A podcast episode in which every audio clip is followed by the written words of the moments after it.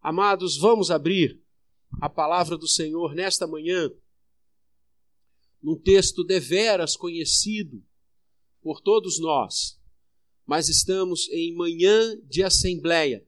O livro está ali atrás. Alguém ainda não assinou o livro, membro da igreja que não tem assinado o livro, todos, ok? Estamos em manhã de eleição e eleição diaconal. E a Constituição da Igreja é, estabelece e oferta ao pastor ou aquele que estiver presidindo a Assembleia que instrua a comunidade acerca do diaconato.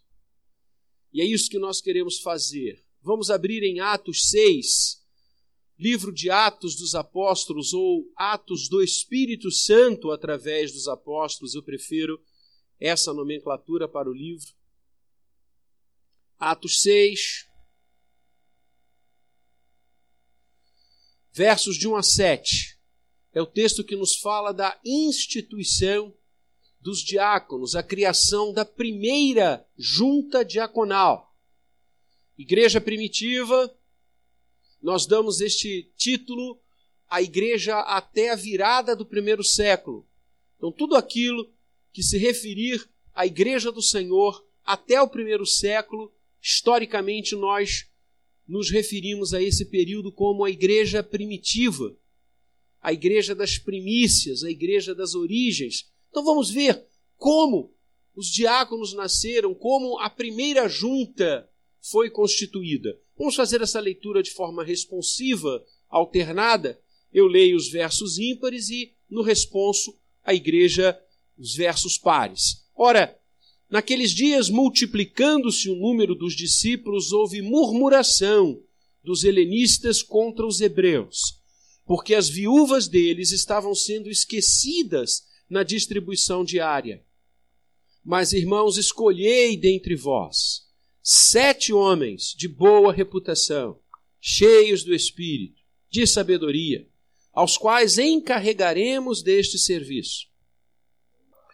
O parecer agradou a toda a comunidade. Elegeram Estevão, homem cheio de fé e do Espírito Santo, Filipe, Prócoro, Nicanor, Timão, Pármenas e Nicolau, prosélito de Antioquia.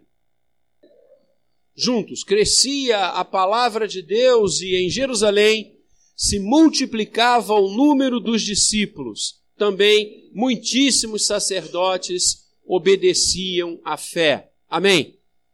Queridos, a palavra diácono vem do grego e significa servo. Diaconia significa serviço. O texto que nós acabamos de ler, ele é maravilhoso. Ele retrata alguns momentos da igreja primitiva sensacionais.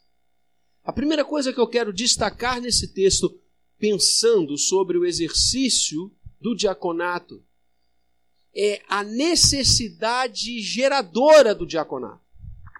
Vejam, naqueles dias, multiplicando-se o número dos discípulos. Muitas vezes, irmãos, há pessoas que, de uma forma rápida, lendo esse texto, entendem que o motivo da erupção do diaconato na igreja do Senhor foi a querela entre os hebreus e os gregos acerca do serviço das mesas. Não. Não foi.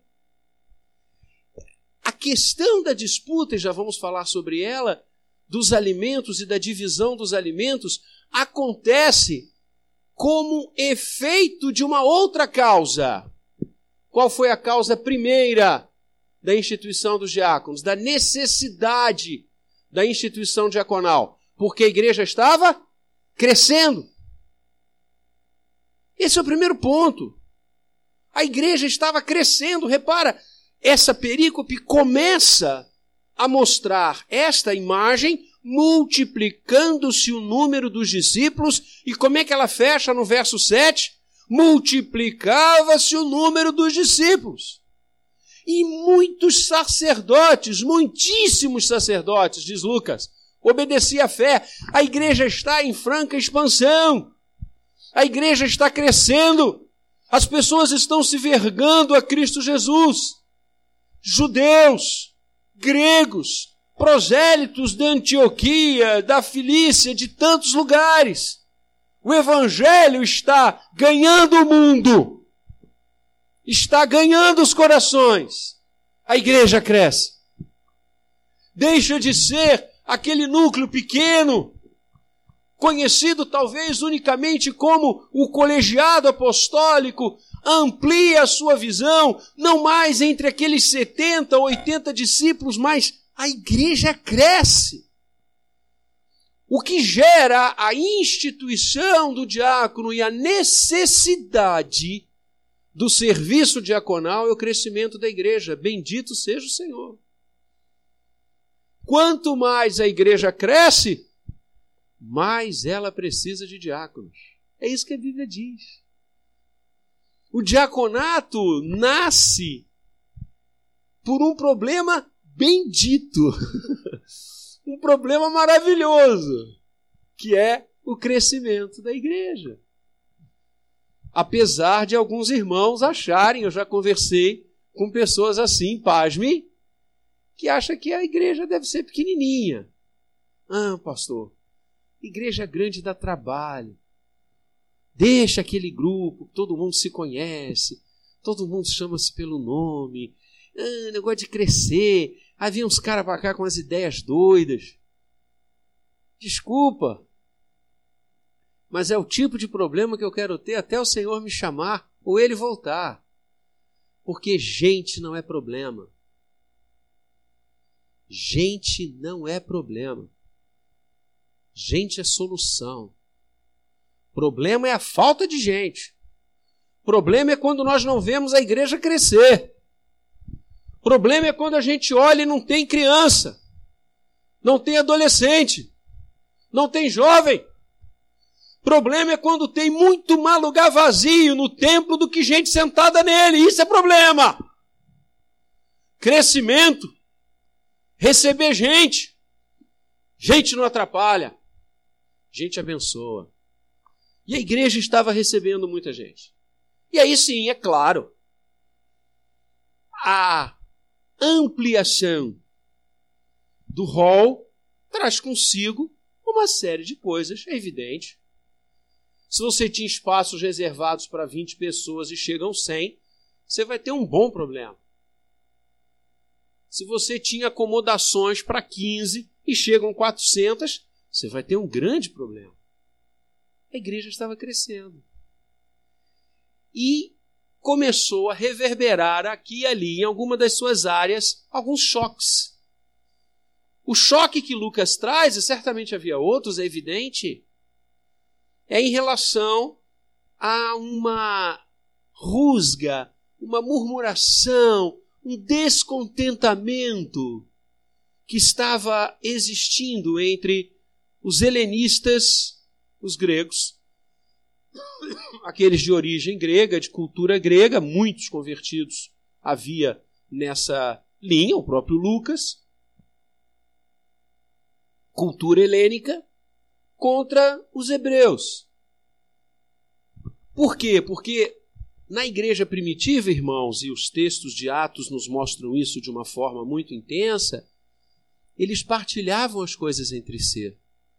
Nenhum necessitado havia entre eles era praxe a trazida de bens, de alimentos para divisão, para divisão. E estava acontecendo ali em Jerusalém algumas alguns alguns desencontros, porque as viúvas dos hebreus estavam sendo esquecidas na distribuição diária.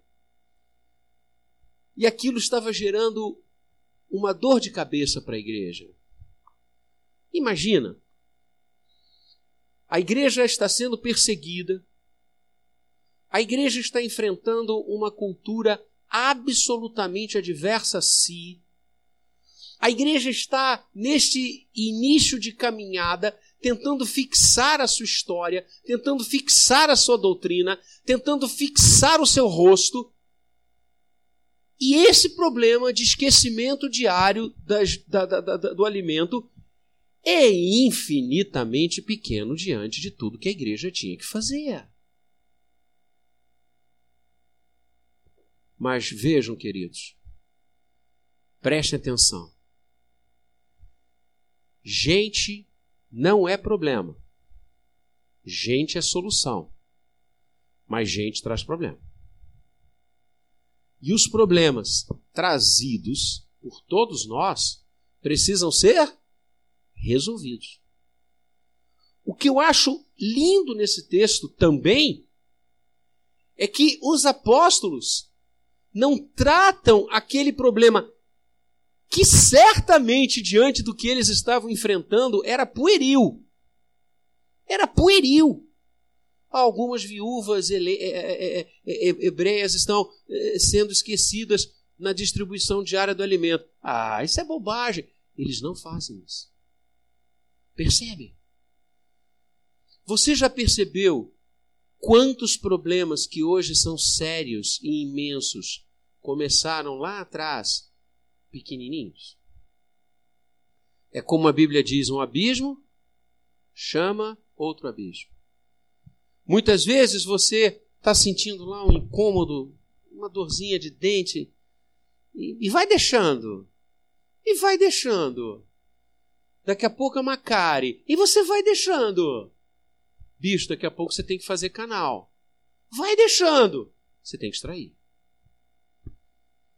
Os apóstolos, na sabedoria do Espírito Santo de Deus, enfrentaram aquele problema da distribuição dos alimentos diários para as viúvas como se fosse uma coisa séria, e era! porque ele poderia se transformar, havia um potencial destrutivo imenso naquele problema. Por mais episódico que ele possa parecer, por mais que só em Jerusalém estivesse acontecendo, não importa. Era um potencial de divisão. De divisão. O grupo dos hebreus por um lado, o grupo dos helenitas por outro, grego senta aqui, judeu senta ali, não, não, não, esposa. Você já imaginou?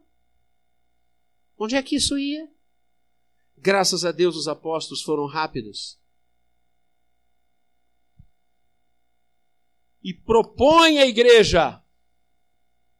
E essa é uma coisa outra do nascimento dos diáconos. A igreja participa eles poderiam, apóstolos que eram, nomear irmãos para serem servos, diáconos. Poderiam. Quem iria dizer, não, olha só, não, não, não, não, não, não. O senhor, Pedro, Tiago, João, só por favor. Rapaz, eles eram, eles andaram com o Senhor. Eles eram testemunhas da ressurreição. Eles tinham autoridade apostólica. Eles oravam e pessoas mortas ressuscitavam. Eles eram canais da revelação. O que eles escreveram, o Espírito Santo moveu para que eles escrevessem, é o cânon das Escrituras. O que significa, diante de tudo isso, escolher cinco, seis, sete pessoas e dizer: Ó, oh, vocês agora vão nos ajudar aqui ninguém iria nem se incomodar. Mas olha que coisa linda! Aqueles homens, com toda a autoridade deles, com todo o poder, com toda a sua relevância na igreja, eles querem que a comunidade participe. Isso é ser igreja. Isso é ser igreja. Eu sou presbiteriano porque eu vejo o modelo presbiteriano absolutamente presente no modelo bíblico de igreja igreja tem que se conduzir. Ela é conduzida pelo Espírito Santo, que conduz todos, inclusive aqueles que têm autoridade. É ato da igreja. A igreja que elege os seus diáconos. Como a igreja vai eleger sempre os seus representantes. Na nossa denominação, queridos, as nossas crianças elegem a diretoria da UCP, a diretoria da UPA, a diretoria da Mocidade, a diretoria do conselho, elege os presbíteros, elege os diáconos, elege os seus pastores desde o berço. Eu estava há 15 dias atrás em São Paulo participando de um debate sobre democracia e um amigo trouxe a visão da reforma e aí pediram que eu falasse. Quando eu expliquei isso, eles disseram: Mas que coisa fantástica! Quer dizer que na igreja presbiteriana os membros elegem todo mundo? Eu disse sim. Falei, eu só sou pastor da igreja presbiteriana do Jardim Guanabara porque a igreja me elegeu. Qualquer cargo que você tenha, amado, a igreja elegeu você. Isso é bíblico.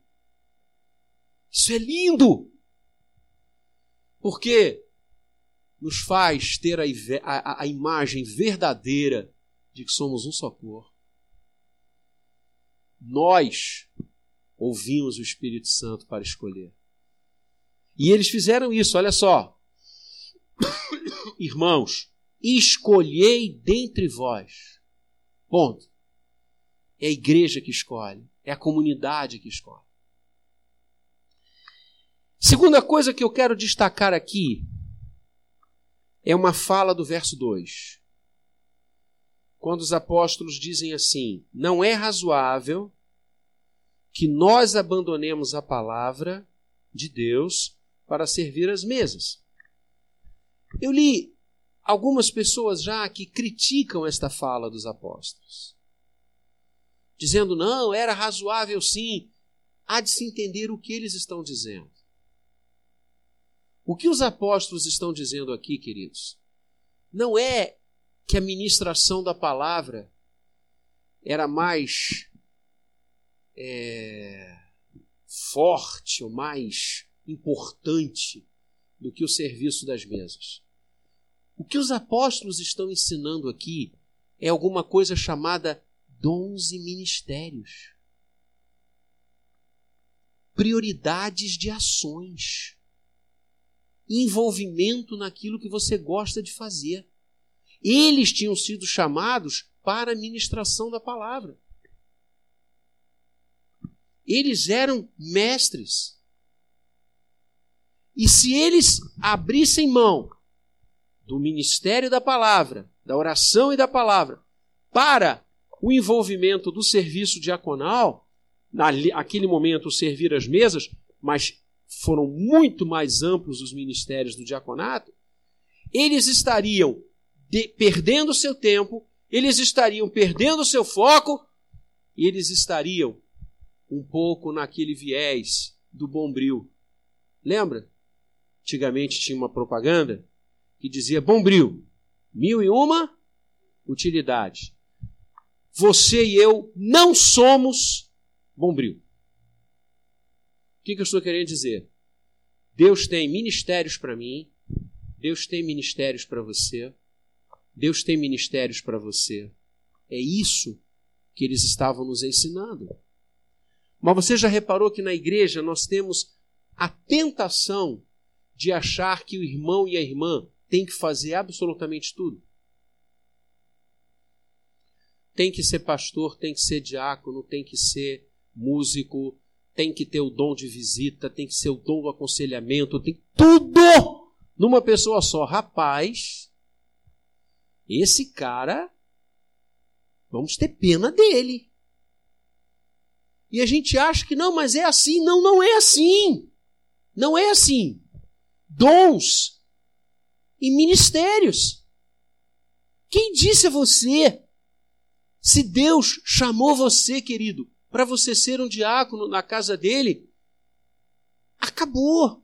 Se a igreja quiser eleger você para outras outros ministérios, Deus quiser chamar você para outros ministérios, show! Nós temos hoje na equipe pastoral o reverendo André, que exerceu o diaconato durante anos. Temos o reverendo Maurício, que exerceu o diaconato. Maurício também exerceu o presbiterato. Deus o chamou para um outro ministério, ministério pastoral. Aleluia! Mas isso não é uma escada! Hoje eu sou diácono.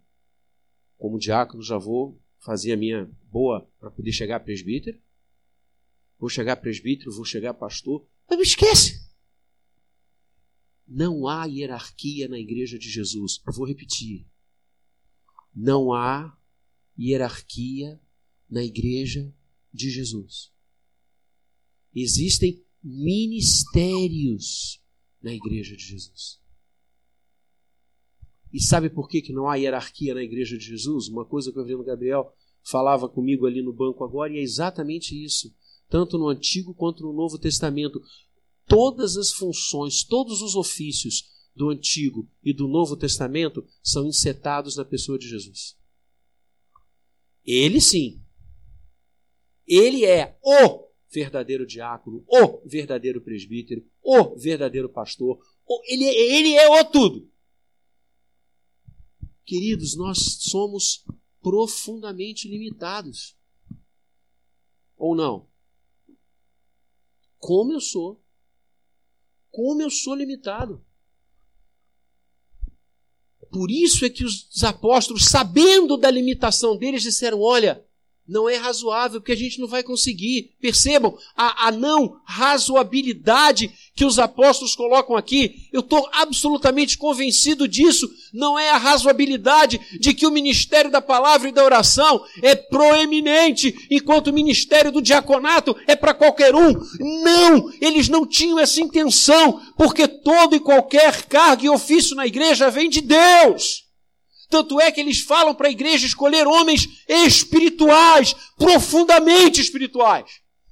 Quando eles dizem não é razoável, eles estão dizendo nós somos limitados. E a gente não vai dar conta do que Deus chamou a gente. Deus nos chamou para pregar. Deus nos chamou para o ministério da palavra. Nós não vamos dar conta. Que coisa linda! Cada um de nós, irmãos, tem um espaço a exercer dentro da igreja. É isso que esse texto está nos dizendo. Eu tenho um grande amigo, querido amigo, pastor em Brasília. Igreja enorme. Um grande pregador. Mas ele percebeu, logo no início do pastorado dele, que ele não tinha o dom do aconselhamento ele não tinha o dom de aconselhar. E na igreja dele, e ele orou isso e buscou isso ao Senhor. Falou: Senhor, eu preciso atender as minhas ovelhas, eu preciso ouvi-las, eu preciso orientá-las, mas eu, eu me enrolo todo. E ele contou para a gente que Deus enviou para a igreja dele em Brasília, ele está lá até hoje, uns três ou quatro caras assim, irmãs e irmãos, professores de psicologia, cristãos, fundadores, inclusive, do grupo de cristãos e psicólogos evangélicos do Brasil. Ele falou: resolveu. Ele disse para mim, Vladimir, você sabe há quantos anos eu não dou um aconselhamento pastoral? Quando o irmão me procura, quando a minha ovelha me procura, eu oro com ela, eu a ouço, mas eu digo, por favor, você vai procurar o doutor Fulano, Beltrano, Ciclano, tem uma lista e esses psicólogos se ofereceram gratuitamente, voluntariamente. Olha o dom! Eles têm os espaços deles na igreja, eles vão para lá, tem um espaço, uma sala, um gabinete para atender os membros da igreja. É isso. Cada um de nós tem ministérios específicos. A igreja estava de repente achando que os apóstolos tinham que cuidar de tudo. E os apóstolos disseram: não, Mas para isso você tem que ter humildade. Porque a gente que se acha o super-homem, que pode fazer tudo, que está em todos os lugares. Não! Você vai ter um troço, você vai morrer. Você vai morrer. Você vai entrar em depressão. O que tem chegado em minhas mãos de textos sobre pastores com depressão, você não está tá entendendo. São muitos textos. Assim, é uma profusão, inclusive, queridos, pastores que se suicidaram. Suicídio. Aí a gente fica pensando, mas o que está acontecendo? E nesse aspecto, é importante nós pensarmos. Qualquer empresa minimamente organizada, minimamente organizada, tem uma série de funções delineadas Você acha que eu faço todas as coisas possíveis e imagináveis dentro do Mackenzie? Eu ficaria louco. Com uma semana eu estava internado. Nós temos pessoas chaves para realizar tarefas chaves. Eu cobro delas, eu superintendo o trabalho delas. Elas é que estão lá na ponta. O que os apóstolos falaram foi isso. Os apóstolos estavam organizando a igreja para que nós não achemos que uma, duas, três pessoas têm que fazer tudo dentro da igreja. Porque as pessoas acabam, irmãos, se cansando, exauridas.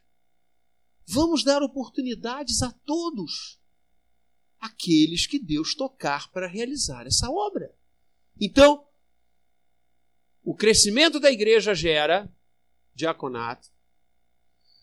As soluções do, dos problemas passam pelos dons que Deus derrama sobre a igreja. E, finalmente,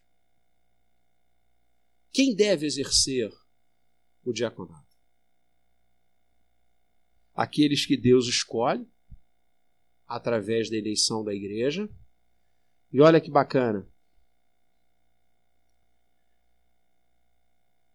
Eleger homens de boa reputação. Primeiro, o que significa boa reputação? Reputar é é achar, é entender algo. Boa reputação significa acharem coisas boas de você. E aí, queridos, reparem que esta qualidade é uma qualidade de todos os cargos na igreja. Já perceberam isso? É muito legal. Quando você fala do pastor, os atributos do pastor têm de ser realizados em toda a comunidade. Os atributos do presbítero, toda a comunidade. Os atributos dos diáconos, em toda a comunidade. Por quê? Porque a igreja é uma só. E a igreja é diaconal, como a igreja é presbiteral, como a igreja é pastoral. Calvino dizia: Eu sou pastor de pastores. Boa reputação. Nós vamos eleger hoje aqui dois irmãos que possuam boa reputação. Ou seja, que as coisas que se falam deles sejam boas. Não podemos eleger pastores, presbíteros, diáconos, diretoria das sociedades internas. Não podemos eleger ninguém na igreja se esse irmão, se essa irmã não tiver boa reputação. Esquece. Não, pastor, mas vamos dar uma chance para o irmão. Não! Esse pensamento é destrutivo. Eu já convivi em igrejas que pensavam assim: tem uma vaga para presbítero. Ah, vamos pegar o irmão aqui, ó. Esse irmão aqui, pastor, ele, ele já foi tão legal, tão atuante. Quem sabe se a gente eleger presbítero, ele volta. Não, deixa ele voltar primeiro. Deixa ele voltar primeiro deixa ele ganhar reputação primeiro, boa, aí você elege para quem você quiser. Irmãos, cargos na igreja não são concessões. Vou repetir: cargos na igreja não são concessões. Cargos na igreja são para serviço. Como é que o irmão vai servir se o irmão nem está aqui? Boa reputação. A igreja fala bem dele. Onde ele trabalha, fala bem dele. Na rua se fala bem dele. Aonde ele vai se fala bem dele. As suas obras o acompanha, diz a Bíblia, os acompanha. Homens de boa reputação. Não podemos brincar. O oficialato da igreja é coisa séria. O oficialato da igreja vem de Deus. Repara, não vem dos homens. Não foram eles que apontaram no bel prazer deles, já disse isso mas o Senhor é que leva a igreja como comunidade, como assembleia reunida a eleger. Homens de boa reputação. Dois, cheios do Espírito. Isso é evidente. Só devemos eleger oficiais, diáconos, presbíteros, pastores. Só devemos eleger diretoria das sociedades internas, homens e mulheres cheios do Espírito Santo.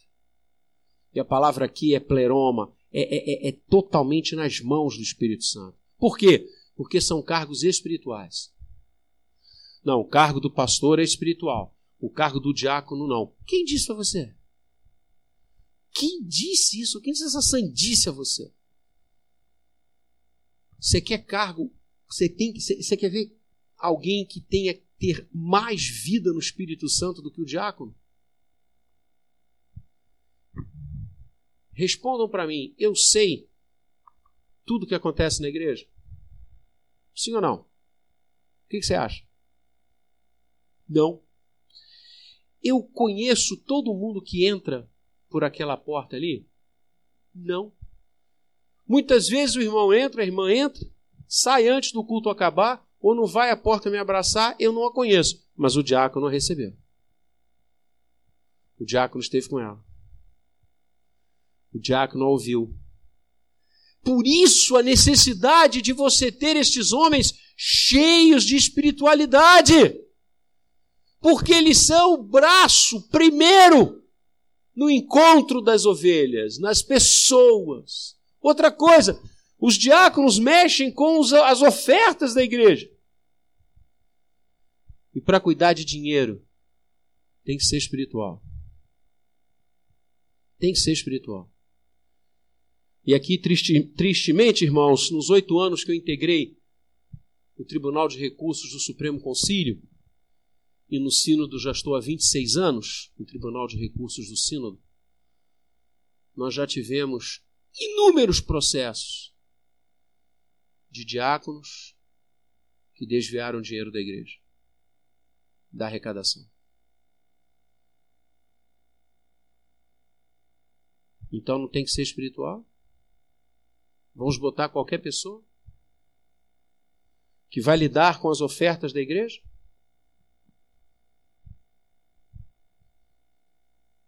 Nosso projeto é arrecadar no futuro, breve,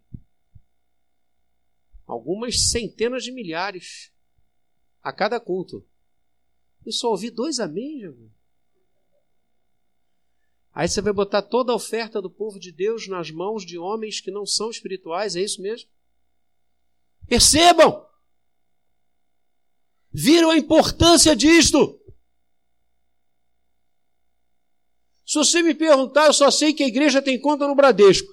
Nessa semana eu fiquei, não, não pude falar com o presbítero Sérgio, tentei falar lá contigo no celular, você não trocou ainda, né?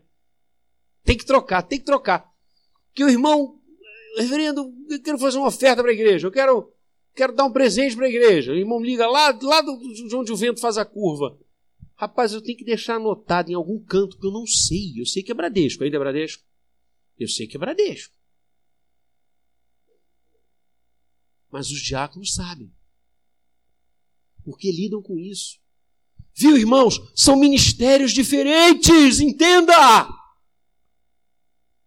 São focos diferentes. São dons diferentes. Que coisa linda! Que bom que nós podemos trabalhar em várias frentes, porque somos muitos. Homens cheios do Espírito Santo e cheios de sabedoria. Por que, que o diácono tem que ser sábio, pastor? Porque o diácono vai lidar com gente. Função precípua do diácono. Quem disse a você que o diácono, diácono lida apenas com coisas? Ele lida com coisas. A arrecadação da igreja, o patrimônio da igreja. Você sabia que todo o patrimônio da igreja é responsabilidade dos diáconos? É. Todo o patrimônio da igreja. Se alguma coisa está tá furada, se algum alguma tela pegou chuva e tá. É, é, é não. Se o, se o microfone. Cadê aquele que pifa? Nem tá aqui mais. Os diáconos removeram. É diácono? É, mas você viu? Você acha que é fácil? Você acha que é tranquilo? É trabalho, gente, é mesa, é serviço à mesa. Por isso, lindamente, diáconos, servos, é trabalho. E trabalho duro, árduo. Mas o diácono não lida só com coisas, queridos. Isso aí é até fácil. Isso aí, bom administrador faz. Principal trabalho do diácono. E lembra uma das causas, ou um dos efeitos do crescimento da igreja que gera esse primeiro argumento? As mesas. O que, que aqueles homens eleitos naquele dia tiveram que fazer primeiramente? Curar coração de pessoas. As viúvas dos helenistas estavam em franca guerra com a viúva dos hebreus. E essas duas culturas estavam se gladiando. O que, que aqueles primeiros diáconos tiveram que fazer? Curar essas vidas. Entende? Tiveram que ir ao encontro delas, porque para essa murmuração ter chegado aos apóstolos, a coisa estava feia. Viram? Diácono lida com gente. Por isso ele tem que estar cheio de sabedoria. Sabedoria que vem do céu. Sabedoria que só o Senhor pode nos dar. Esse é os esses são os diáconos. E a igreja elegeu. E olha que coisa linda. Parecer agradou a toda a comunidade. E aí tem os nomes dos que foram eleitos, verso 5. Alguns desses nomes amados Lucas vai mencioná-los em outros capítulos de Atos como evangelistas, como homens que converteram, batizaram, pregaram, foram mártires. Cara, esse time aqui é um time de primeira, rapaz. De primeira. Os nossos primeiros diáconos, uau! Eis aí o desafio de você ser igual. E nós vamos eleger agora de manhã dois desses homens. Para fazer isso, para cuidar de gente, que a igreja está crescendo. Homens de boa reputação, homens cheios do Espírito Santo, homens cheios de sabedoria, para cuidar do patrimônio da igreja, para cuidar das arrecadações da igreja, para cuidar das pessoas, dos pobres, dos necessitados, isso é ministério diaconal, visitá-los, levar a palavra de Deus, levar um alimento, distribuição das cestas. Nossa, a atividade diaconal, ela não tem limite. Ela não tem limite. E nós somos chamados nesta manhã, como a igreja primitiva foi no passado, para eleger dois diáconos. Podemos votar em qualquer membro da igreja, homem, maior de 18 anos. Nós estamos indicando à igreja, o conselho, a Constituição nos dá essa prerrogativa, nós estamos indicando a reeleição do diácono Cícero, ou seja, dessas duas vagas que estão abertas hoje, que vão ser preenchidas hoje, uma delas nós estamos pedindo à Assembleia Olha que bonito. Temos que pedir a Assembleia, porque a Assembleia que elege, não somos nós, é, é a Assembleia. Estamos pedindo à Assembleia, presbiterianos que somos, cristãos que somos, democratas que somos, para reconduzir o diácono Cícero, se assim a igreja entender, pelo maravilhoso trabalho que ele tem feito, pelo abençoador trabalho que ele tem feito. E um segundo nome, também de ampla, é, é, amplo desejo e ampla liberdade da igreja, como os dois nomes. A igreja pode eleger em quem ela desejar. Então nós vamos orar agora. Eu estou com as cédulas aqui, eu vou convidar todos os diáconos para estarem aqui na frente comigo. Nós vamos distribuir as cédulas. Depois da oração, você vai receber a cédula e também quem não trouxe caneta, eu trouxe aquele. Tem mais 148 canetas aí. Lembrando que você, se quiser usar a caneta, os diáconos vão estar com as canetas, você pode pedir emprestado, vota e devolve, para a gente poder ter sempre o nosso saquinho de canetas nas assembleias. Não é? Vamos orar então? Vamos pedir a bênção de Deus, feche seus olhos. Nosso Deus e Pai amado, após ouvirmos a tua palavra e sermos lembrados da instituição dos diáconos e o ministério deles, o relevante ministério, o importantíssimo ministério, fruto do crescimento da igreja, nós agora rogamos que a mesma bênção que repousou sobre aquela primeira assembleia lá em Jerusalém, repouse sobre nós. Que o teu Espírito, Pai, que abençoou aquele momento, nos abençoe. Quando nós também vamos eleger homens cheios do Espírito, homens cheios de sabedoria e homens de boa reputação. Quando vamos eleger homens para cuidar das mesas, para atender gente, para falar o coração delas. Como o texto, Senhor, da tua palavra termina dizendo que muitos estavam se convertendo, pela ação também daquele grupo primeiro, dos diáconos da tua casa. Ó oh, Senhor, dá-nos a tua bênção. E que aqueles que forem eleitos agora pela manhã, nas duas vagas abertas, que façam o ministério de joelhos que realizem a obra com o coração na tua presença e com o coração quebrantado. Porque um coração quebrantado diante de ti jamais rejeitarás. Assim oramos, no nome bendito de Jesus. Amém.